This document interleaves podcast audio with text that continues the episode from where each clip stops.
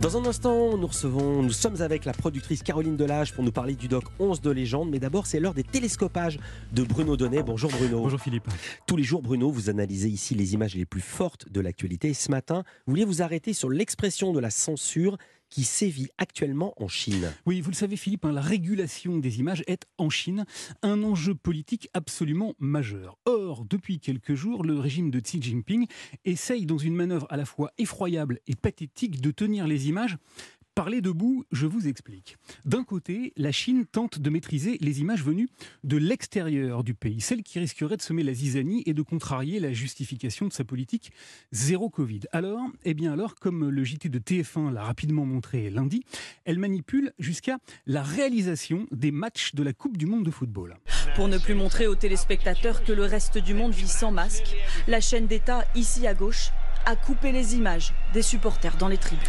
Tous les plans sur des supporters démasqués sont en effet coupés par la télévision chinoise. Quick. Et sur Twitter, Antoine Morel, qui est le correspondant de France 24 à Shanghai, il a d'ailleurs parfaitement démontré en coupant son écran en deux. Il a montré d'un côté ce que l'on a vu sur TF1 au moment du premier but de la rencontre France-Danemark. Centre de Hernandez. y a-t-il un jeu Peut-être pas. Pour l'instant, le drapeau ne s'est pas levé pour l'ouverture du score de qui? De Kylian la réalisation internationale reprise par TF1 montrait à ce moment des images de supporters exultants et et qui ne portaient pas de masque. Et puis, de l'autre côté de l'écran, il a montré cette fois la réalisation que la chaîne CCTV a offert aux Chinois.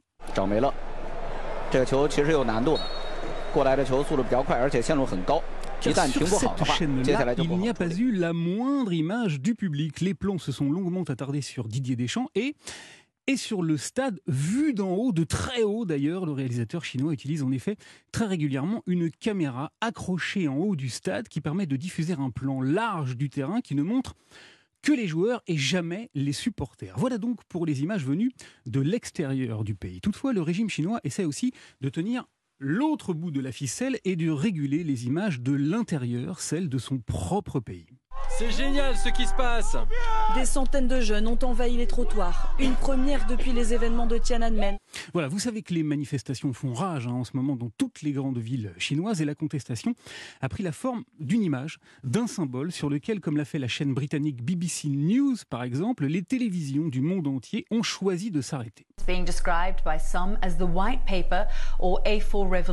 Et ce symbole, Philippe, c'est une feuille blanche, une simple petite feuille A4 sur laquelle il n'y a strictement rien d'inscrit et que les Chinois brandissent pour illustrer l'interdiction qui leur est faite de dire quoi que ce soit. Mais bien qu'il n'y ait absolument rien d'écrit sur leur feuille, les images de ces milliers de Chinois qui les portent fièrement au-dessus de leur tête sont fortes, saisissantes et tellement symboliques qu'elles sont en train de faire le tour du monde.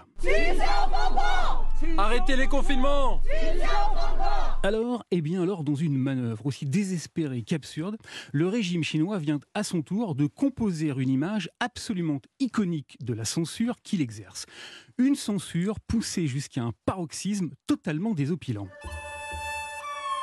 Cette image, je vous la raconte. Elle a été filmée dans la ville de Nanjing, c'est tout à l'est de la Chine. Une étudiante tient une feuille blanche au-dessus de sa tête. Un policier la voit et lui confisque alors sa feuille vierge de toute inscription. Mais la jeune femme reste immobile, exactement dans la même position.